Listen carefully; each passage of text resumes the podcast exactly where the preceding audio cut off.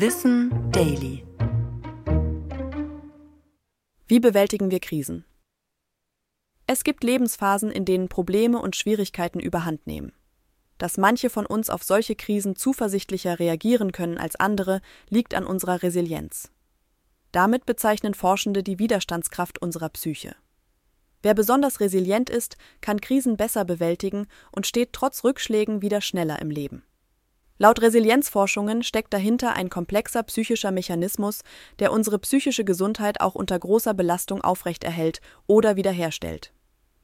Wie viel Widerstandskraft in uns steckt, ist sehr individuell und wird auch von den Umständen und der Umgebung geprägt, in der wir aufwachsen.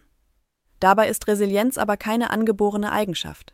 Sie entsteht und entwickelt sich im Laufe des Lebens, auch wenn einige erbliche Faktoren sie beeinflussen können.